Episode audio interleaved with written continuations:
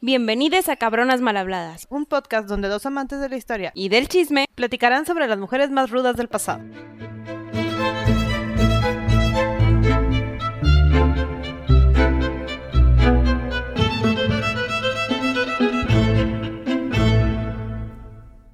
Gaby empezando una nueva temporada, ¿o qué?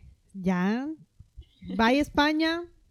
Bye reinas. Hoy, ahora sí que vamos a cambiar el tema. Radical. Hicimos flip radical y ahora nos cambiamos al glorioso tema de las mujeres en la ciencia. Sí.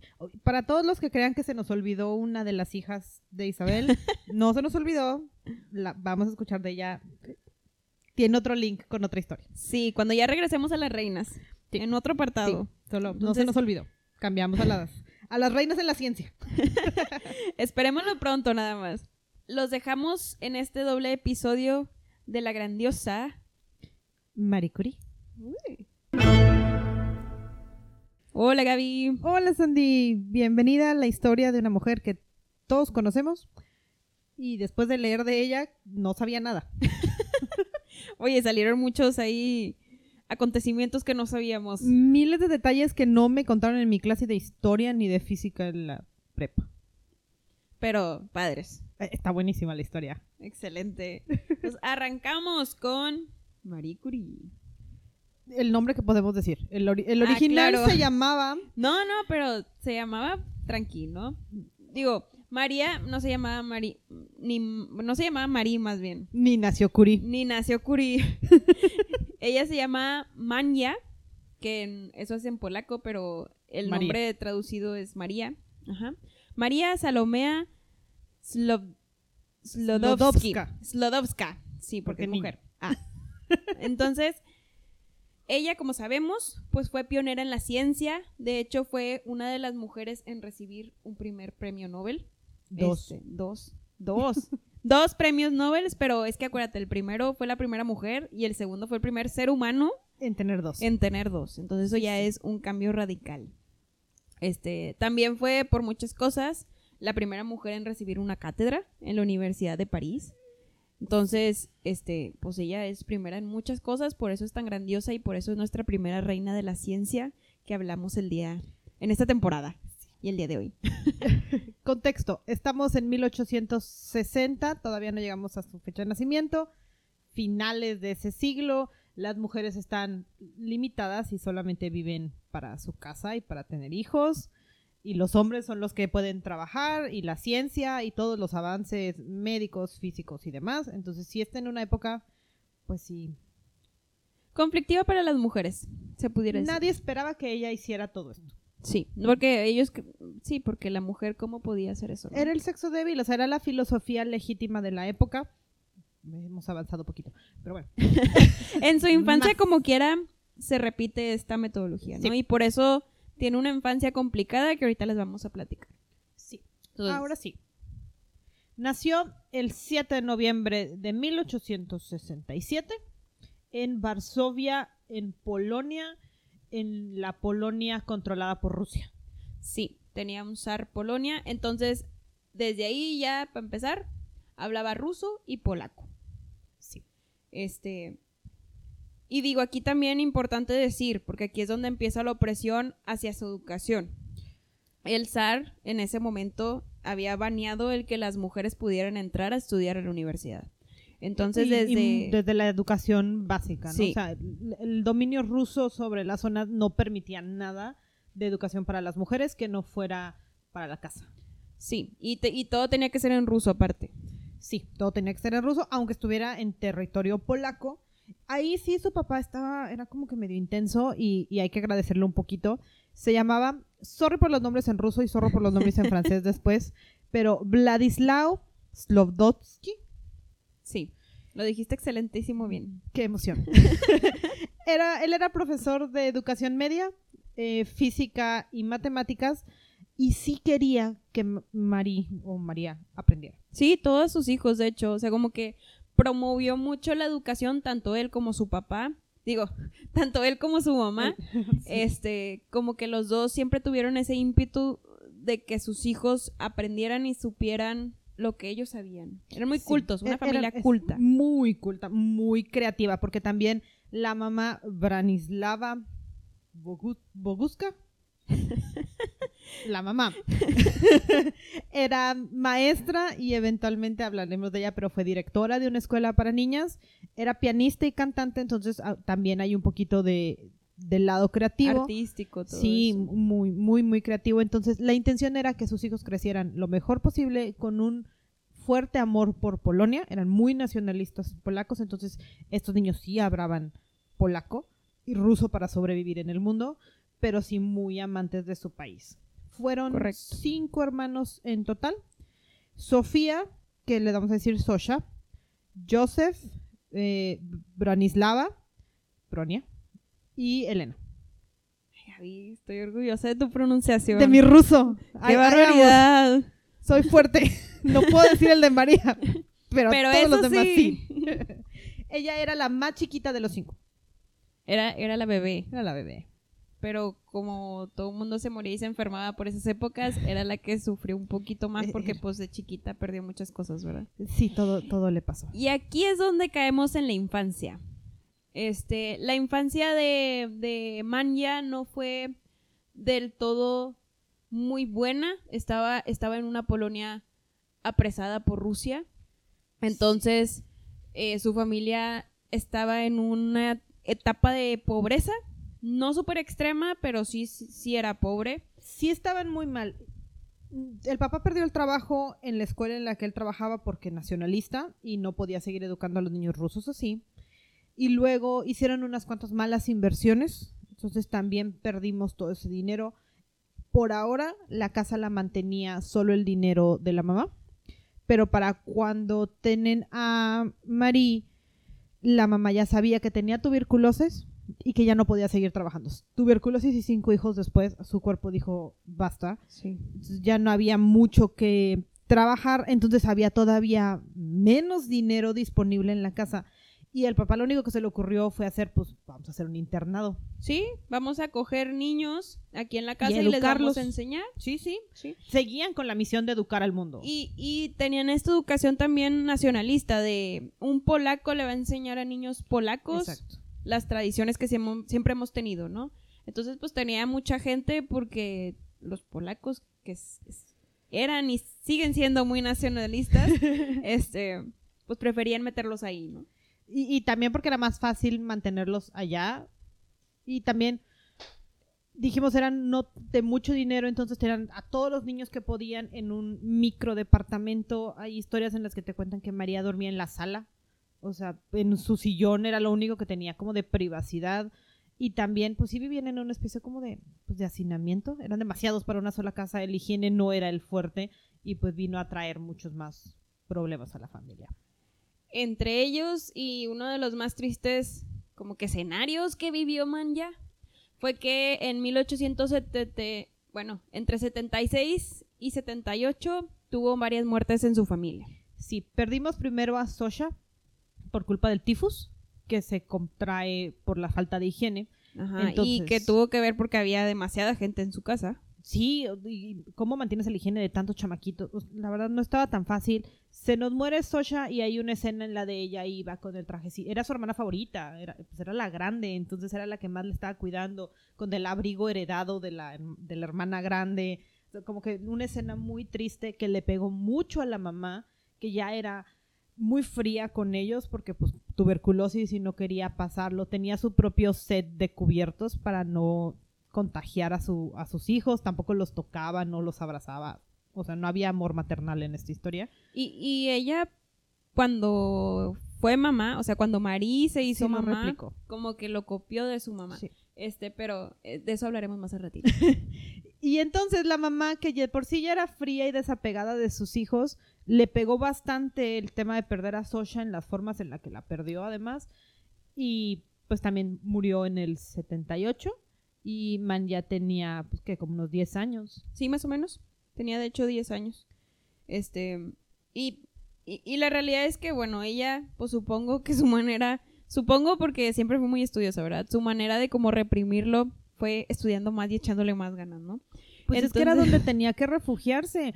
También en este punto, y es parte de lo de cómo se formó más adelante, su papá era ateo. Y luego se le muere su hermana favorita y su mamá. Entonces dijo, bueno, a la porra Dios. O sea, sorry. Sí, No. empezó a cuestionar y dijo, achis. ¿Por qué me vas a quitar a dos personas importantes y luego qué me vas a ayudar? Y luego ves todo el resto del camino y entiendes un poquito de su ateísmo. O sea, No, en su mundo de ciencia de 10 años, dijo, achis. ¿Por ¿Pa qué? Ajá, ya luego tiene su momento espiritual, ¿verdad? Sí, pero pero- eh, eh, ya más grande. unos 40 años después. Perfecto, entonces en cuanto a educación, primero ella estaba en un internado.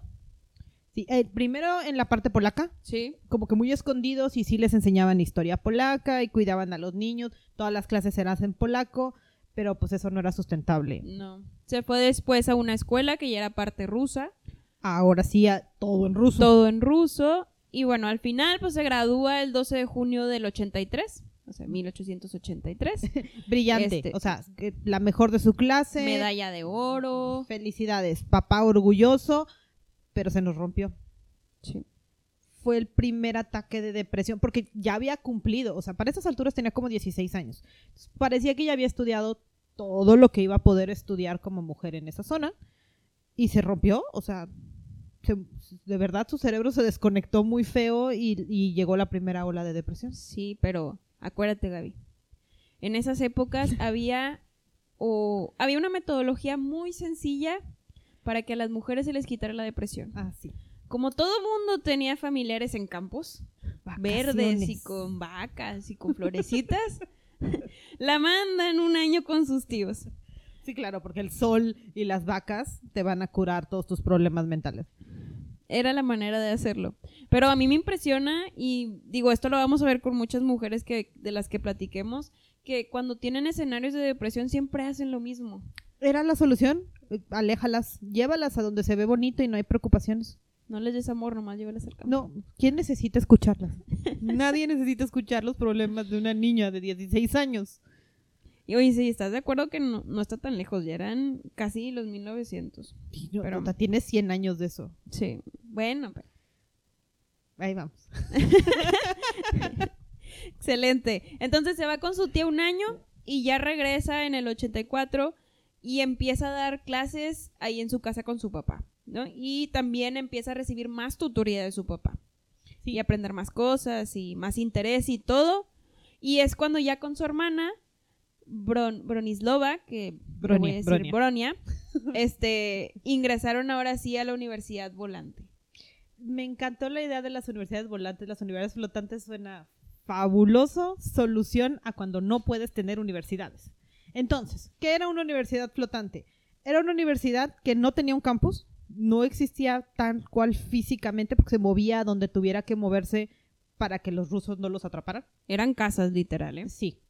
Sí tenía una cuota, porque, y aquí empieza todavía el tema del dinero, porque estaban bien apretadas de dinero. El plan era como de seis años, porque también tenían que trabajar y estudiar al mismo tiempo y buscar en qué casa estaban para poder ir a tomar tus clases. Literal. Les, les cobraban unos cuantos rublos nada más para ayudar a los maestros que estaban en, en buena onda cooperando y hacer una biblioteca. Necesitamos libros. Fija o móvil, no, no sé cómo funciona en una universidad flotante. Pero ellas así empiezan a estudiar Bronia para biología y medicina, porque ese era el plan, y Manya para todo lo que tiene que ver con física, Física, mate. todo lo que ya le había enseñado su papá, pero por, con gente que ya sabía más y que los maestros también eran eminencias en Polonia. o sea, Sí, y la realidad o lo padre de estas escuelas flotantes era que también había maestras, o sea, Sí. mu- mujeres que, que enseñaban clases ahí en la universidad. Entonces, pues, había una muy buena mezcla de pensamientos, de movimiento, de igualdad, todo eso, que yo creo que los unía al mismo patriotismo, ¿no? Era, eh, vamos a, si nos unimos todos, vamos a poder salir adelante y sacar a Polonia adelante. Entonces, X quien sea, si quieres ayudar, vas. Necesi- te necesitamos. exacto, cuerpos que aprendan. Entonces, Manja la realidad es que se llevaba muy bien con Bronia. Entonces Eran hicieron... besties. Eran besties, Sí. porque era su hermana favorita. Y hicieron un medio pacto, que le dicen de una manera muy padre que es un pacto de damas. Ay, damitas. Donde hace cuenta que se pusieron de acuerdo para irse cada una a Francia en su momento a estudiar la universidad. Ya ahora sí, una, una universidad legal Reconocida. o sea, reconocida sí que, les pudiera que les pudiera dar un título para poder trabajar, ¿no? Entonces a Bronia se le ocurrió la grandiosa idea de decirle, oye, me voy a París yo primero, pues porque soy la más grande, ¿verdad? Yo ya Y- y, también Mania le dijo de, a ver, tú ya tienes 20. O sea, Sí. sí, ya, ya se te están pasando los años y además quieres estudiar medicina. Eso no va a ser rápido. Entonces, bueno, en esos tiempos, Gaby, estudiar medicina duraba muy poquito. Bueno, pero ya estábamos muy grandes. Empiezan más sí. jóvenes a, a estudiar todo esto. Se hacen aprendices primero, abren ahí piernas, como se les dio a entender, y luego estudian a abrir piernas un poquito más bonito y ya. Exacto. Para estas alturas de la ciencia ya usábamos patas blancas y no sabíamos de la higiene, ¿verdad? Ya sabíamos, ¿verdad? Sí, o sea, ya. sí.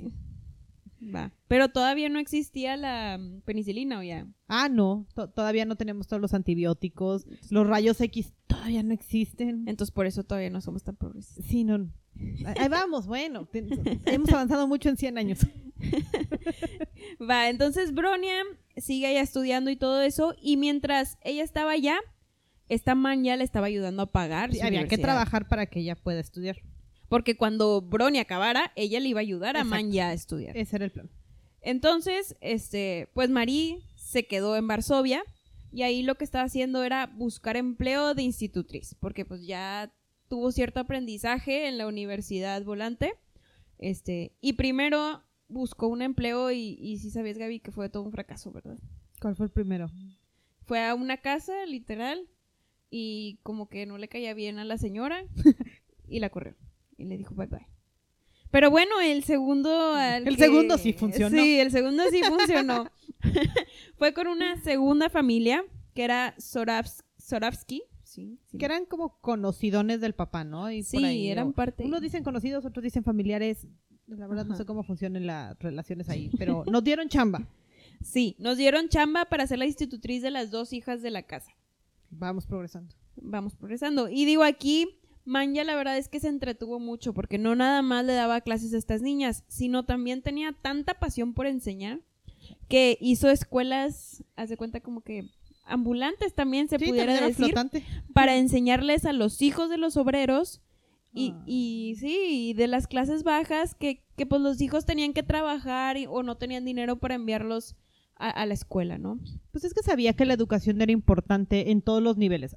Yo tampoco tenía que hacer los fisicistas en ese momento, pero mínimo que supieran. El Lo niño de cinco años, sí. La densidad es igual a... Oye, sí dicen que U dio clases muy complicadas y que sí había niños que decían como, a ver, espérate, ellos sí son genios, yo no, no te entendí. A ver, una manzana más una manzana Sí, me da dos manzanas. Vámonos más lento porque sí te estás pasando poquito. Y aparte de eso también, Manja sí- siempre siguió estudiando. Siempre Ah, seguía estudiando matemáticas y física. muy autodidacta, porque a estas alturas pues ella estaba enseñando más de lo que aprendía, pero seguía ligada a su papá y a los conocidos, a los maestros de la, de la flotante, entonces pues ahí vamos. Sí. Ahí vamos. Y, y Gaby, aquí fue donde llegamos a nuestro primer escenario de drama. Eh, Momento, eh, digámosle romántico, por ahora.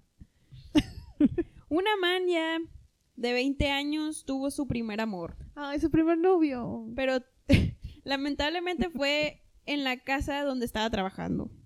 Esa no Entonces- es una buena idea nunca. Sí, no tanto. Entonces se enamoró del hijo mayor de los Sorov Soravsky, de los Soravsky. Oye, Soravsky y Kashmir, Kashmir, algo así se llamaba Así el se amigo. llamaba el chavo, Casmires. Ah, algo así. Él también la quería. Sí, y de hecho, digo, no investigué a profundo quién era, pero, pero se sabe que después él se llegó a ser un futuro matemático. Exacto, muy importante polaco también. Entonces tú ponle que le gustó también porque pues era inteligente igual que ella y como que le gustaban las mismas cosas y tuvo ese amor romántico que la realidad duró menos del año, yo creo que menos de pocos meses, porque su papá luego, luego se enteró y le dijo, no way, José. Sí, y también Kashmir dijo, bueno, si mi papá dice que no, pues no. Sí, pues no, no.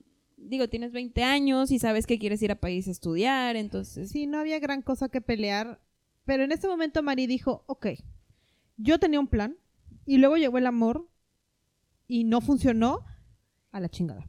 Basta. Pero, Pero llegó este amor y meriste, entonces volvió a tener un ataque de ansiedad. Sí. Sí, es que mandó toda la porra y dijo, el amor no existe, el amor romántico no existe, no me importa, solamente me quita el tiempo de lo que yo vengo a hacer y, y tengo ataques de depresión y tengo ataques de ansiedad y le pega a otro como- y además le duran como años, o sea, dura Sí, un no. año entero. Y, y digo, varias de las de los artículos que leí de lo que estaba viendo era que decían que era, digo, feamente, ¿verdad? Pero era una niña atrapada en un cuerpo de una mujer amarga. Entonces Ay, apenas no. tenía 20 años la pobre. O sea, huérfana de mamá. Perdimos a la hermana favorita. Vivo de lo que puedo trabajar al día. Vivo al día. A veces tiene, tiene mucha hambre, o sea, a veces no, Sí. no come bien, todo. Porque vivimos muy, muy Ajá. al día por a también ayudar a Bronia y hay que ayudar al papá porque no mencionamos a los otros tres hermanos, pero hay que seguir manteniendo a los Sí. otros, ¿verdad? O sea, y, y, y Joseph seguía siendo la prioridad de la casa porque era el niño. Aunque medio progre el papá, teníamos que seguir cuidando al Y niño. pagándole a la universidad y todo. Ajá, al otro. Entonces, pues había que sobrevivir. O sea, sí hay que entender que pues, la vida no era fácil a los 20. Luego te rompen el corazón y ya eres propensa a la ansiedad. Pobrecita. ¿Qué esperábamos? Pero, pero está bien porque ella supo cómo manejar su ansiedad y lo hizo estudiando más y trabajando más y aprendiendo más. o sea, nos encerramos más en nosotros mismos para Aprendiendo. sobrevivir. O sea, yo leía que decían que era muy buena haciendo compartimentos en su cerebro. Entonces guardaba pedacitos de sus emociones. Tampoco Que- estamos diciendo que, Que sea luego sano. eso se vuelve trauma. Pero Sí. bueno, este era la forma en la que ella tenía de lidiar con todo lo que estaba pasando y todo lo que sigue. Sí. En el, en el Inter en el que todavía no se podía ir a Francia a estudiar, este, pues, trabajó como institutriz todavía, esto es alrededor de los 1889, este, y también de hecho aquí es donde empezó a trabajar ya en un laboratorio de química y que empezó como que a descubrir un poco el cómo era laborar en estos ambientes, ¿no? De hecho estaba en uno de los, de los laboratorios que lideraba, creo era este Mendeleev, ¿no? Sí, una parte era de o Mendeleev o uno de sus pupilos, pero funcionaba. O sea, y, y Mendeleev es, es el señor de las tablas periódicas. Sí, es el super señor, ¿eh? O sea, le estamos haciendo así como que muy de cuates, pero es el señor que definió buena parte de la ciencia y cómo organizar a los átomos y que son indivisibles y, y- y todo lo demás. Para su momento, wow. O sea, no estaba trabajando con cualquier fulanito. Es correcto. Y bueno, seguimos con esta larga historia, pero muy interesante. Aquí es cuando ya Bronia termina de estudiar. Y también ella se casó. Ah, ya obviamente. Ya se casó con, con alguien que también estudió medicina. Era polaco, de Otro hecho. polaco. Dlunsky. Glumsky. Dlunsky. Sí. Perdón, consonantes pegadas. Sí lo dijiste bien. No sé por qué ponen tantas consonantes juntas. Pero bueno. Va, Pero. Bronia, sí, y hasta tenían su propio consultorio. Sí, tenían una casita donde vivir. O sea, Bronia lo logró estable. Funcionaba bien y dijo, ahora sí, hermana, ya estoy lista. Venga, chipoca. Pero no había dinero. Entonces, aquí es donde nos tardamos en conseguir y trabajar en laboratorios y de institutriz, hasta que al fin, en 1891, Marie, con ayuda de su papá y su hermana y todo el mundo, se pudo ir a París a estudiar a los 24 añotes. Además nos tardamos tres años en ahorrar lo suficiente. Sí, la verdad es que no... No sé si fue mucho. Apenas iba a decir, la verdad es que no fue mucho, pero no, sí fue mucho. Gaby, fue demasiado. Sí, y, y ahorró lo suficiente para subsistir, subsistir un año sola. Y, y no en las mejores condiciones. No, pero, en pésimas condiciones. Pero ten- según ella le alcanzaba, el plan original era llegar a vivir con su hermana al- a la casa que ella tenía, pero le quedaba muy lejos de la Sorbona, que es donde termina entrando a estudiar igual que su hermana, primero física. Y, y vamos bien, o sea, el plan está funcionando unos cuantos años después, pero va funcionando, se consigue un, un depa todavía más chiquito, no, ya ni siquiera sé si llamarle depa, pero era un cuarto en el que podía dormir y comer. y ¿Algo? comer. Comer lo que se pudiera. Sí, Pero mira, estaba estudiando. Esta- e- esa era la prioridad. Sí era un tema porque no estaba físicamente fuerte, porque su dieta era a base de té y pan, porque era lo que alcanzaba para poder pagar también la renta, pero estaba más cerca de la universidad. Sí. Y, y, Y de hecho, también aquí cabe decir, porque es un súper gran logro de, de Manya, es que de 776 alumnos que estaban en esa universidad, solo había 27 mujeres. Y, no ella todas era- se graduaron. y no todas, ¿eh? Y ella era una de esas 27 que se logró graduar. No solo una carrera, sino dos. Entonces, digo, como dices, tenía estos episodios de anemia y desmayos de hambre y, y todo eso porque casi no comía, porque no le alcanzaba más que para su... Pan. decir- Sí, no, no, y para- tenía que pagar la escuela aparte. Ah, sí, aparte había que pagar. ah, es que yo no sé cómo se le ocurrió que esto era una buena idea, pero era tanta su hambre de aprender, que se metió a otra carrera. se metió a otra carrera. O sea, vivía, legítimamente ella vivía de agua. Sí, pero digo, la fortuna fue que para la segunda ya le dieron beca. Digo, Sí. digo no sé qué tanto. Tenía una amiga, yo sí tengo, no tengo ni idea de cuánto significa, pero sí leí y sí lo anoté y lo puse aquí en grandote. Una amiga, Yadiga, no voy a intentar el apellido, le dijo, oye, pide becas. Digo, "Ah, ¿existe? ¿Cómo se puede y puedo comer bien? Entonces consiguió 600 rublos. No sé cuánto sea, pero si la universidad flotante cobraba uno o dos al... Semestre. Pero sí, igual le alcanzaba para pagar la renta y comer otro rato, Sí, ¿no? mínimo para ya vivir un poquito O- o- mejor, ¿no? Ya, ya puede vivir con algo más que pan. Lo bueno es ya que... podemos tener trabajo. en- no, no, no. Y en tres o cuatro años se graduó de dos carreras. licenciatura en física y también hizo En- la licenciatura en en matemáticas. matemáticas. Y ya con esos dos títulos, sí ya puedes conseguir un trabajo que te pague, ¿verdad, Sandy? Pues eso me gustaría decirte. Pero no les pagan tan bien a las mujeres. Este... Sí. A los científicos en general. A los y a las científicos en mujeres general. científicas. Era todavía más nicho, Gaby. Perdón. Esto- la ciencia es un nicho Sí, en este pero era todavía más nicho. Sí, Entonces, pues sí batalló la realidad. Primero empezó a hacer este, investigaciones en, en tipo propiedades magnéticas y todo eso que le empezó a llamar la atención. Pero empezó a ver que no había suficiente espacio para hacer todo lo que ella quería. Sí. Y cuando decimos espacio, era quería un laboratorio con equipo decente. Ajá. No muy grande, nada más con equipo decente. Espacio. Y aquí es donde la ayudan a empezar a buscar quién puede tener un laboratorio para estudiar estas propiedades magnéticas y poder seguir buscando su conocimiento que ella quería. Sí, uno de los tantos maestros que tuvo le dijo, bueno, vamos a buscarte a alguien buena onda que te pueda compartir un pedacito del laboratorio.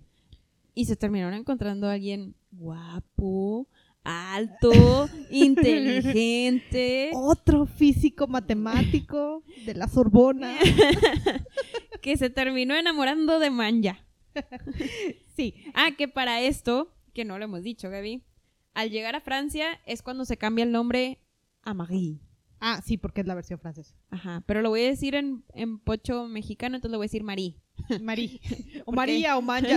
Le vamos a decir el nombre que nos salga en ese momento. Porque decir es no, no, yo no puedo hacer eso. No, no, ni siquiera lo voy a intentar porque no suena. Ah, ya que le cambiaste el nombre y nos recordaste que se cambió el nombre, ella aprendió francés como en un año, porque iba a estudiar en una universidad francesa y dijo, ok, deja, eh, refino mi francés, aprendo a leer y escribirlo porque pues todas mis clases son en francés. Entonces, pues sí hay que hablar bien el idioma, ¿verdad? Imagínate que viene de saber como que nombres en matemáticas y física, terminología muy específica en polaco o ruso, y luego de la nada te lo tienes que aprender en Rusia, y a un nivel de universidad. Wow. Y es que ni siquiera las letras son iguales. O sea, tal ¿No? vez en polaco. O sea, pero en el ruso es cirílico, ¿no? O sea, son símbolos diferentes. Y todos los acentos y todo el show. Y exacto, francés pone, le pone gorritos a las letras. O sea, bueno. Pero bueno, aquí es donde conoció a Pierre. Para este entonces, Marie tenía 26 y Pierre tenía 35. Entonces, se llevaba normal. Visto Era, más era, era de buena edad. edad para llevarse y enamorarse y todo ese show. Sí, y Pierre era muy bueno. eh, también era físico matemático. Él no estudió todo en la Sorbona y dio clases en, el, en un equivalente de, pero como para ingenieros. O sea, la versión como que técnica.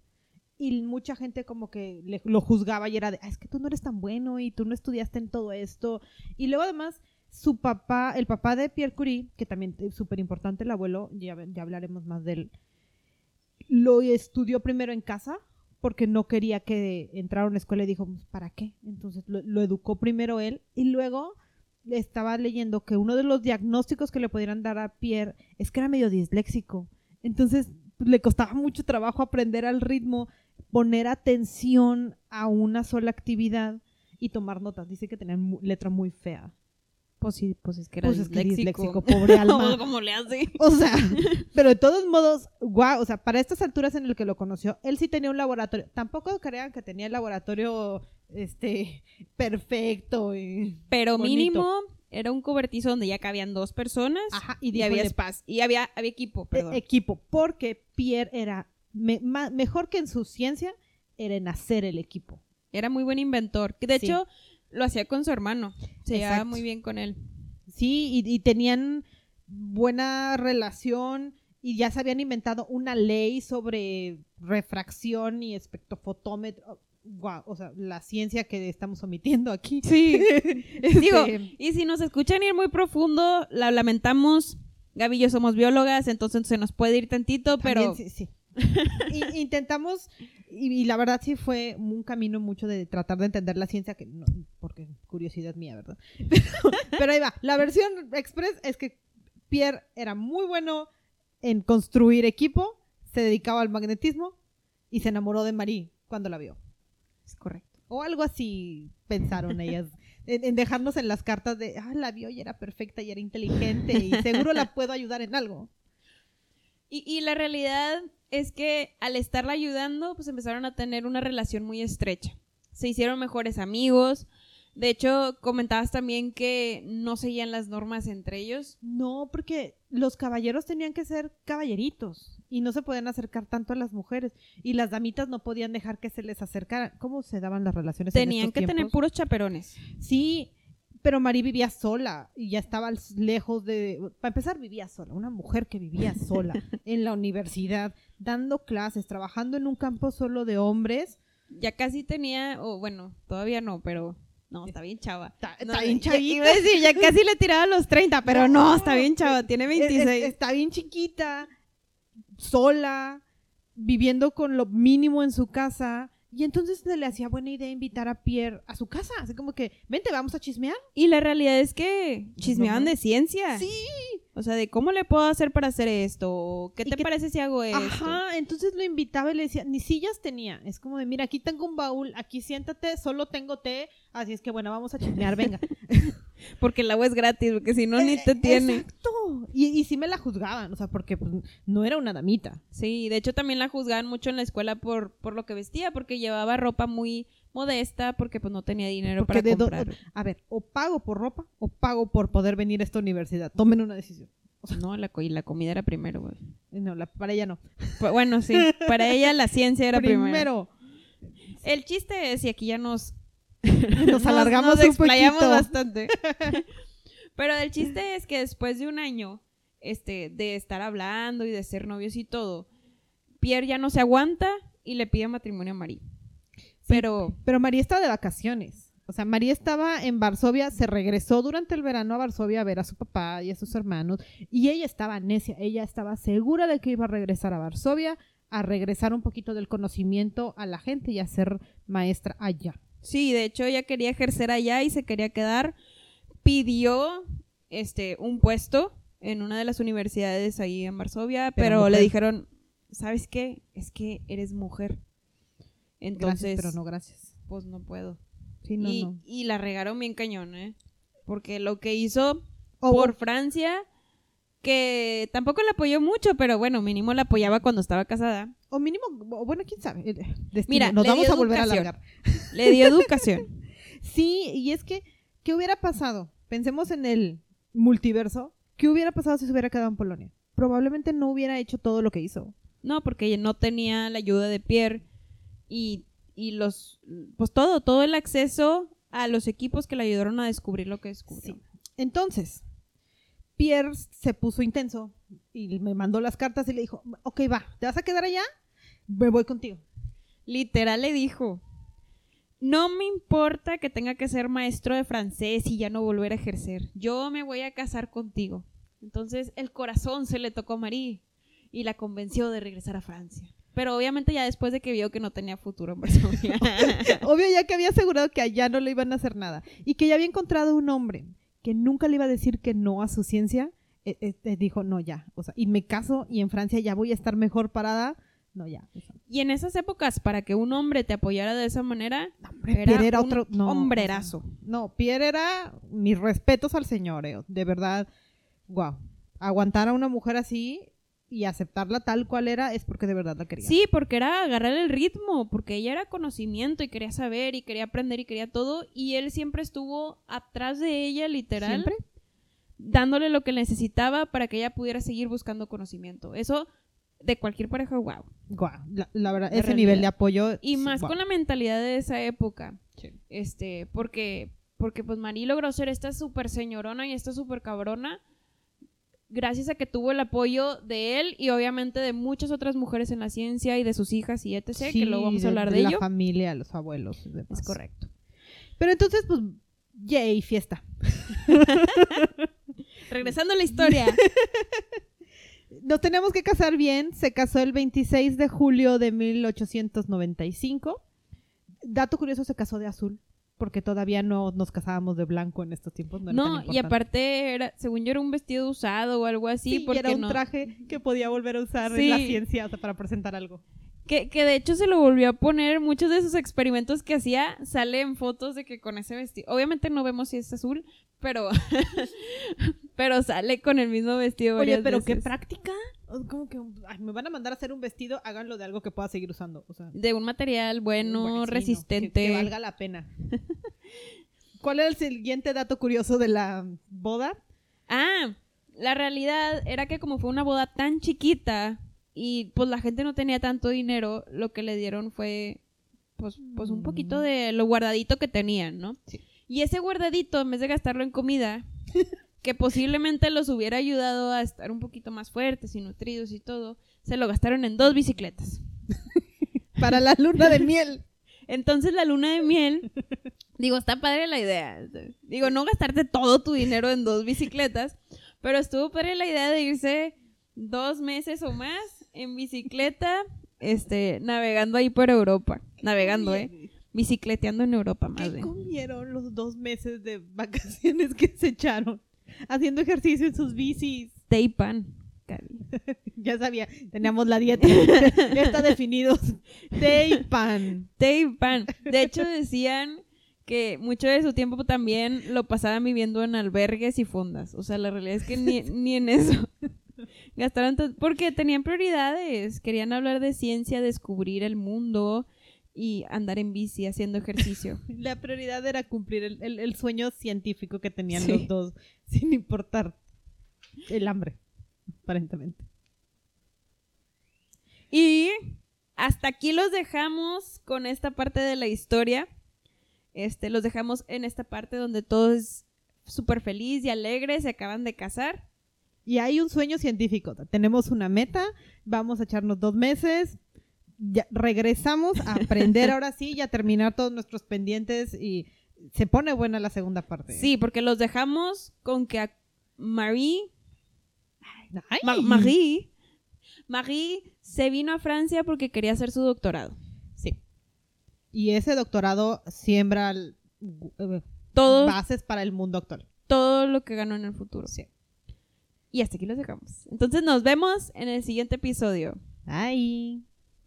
Si quieren escuchar sobre alguien en especial, nos pueden contactar en nuestras redes sociales. En Instagram como cabronasmalhabladas-podcast o por correo cabronasmalhabladas.gmail.com.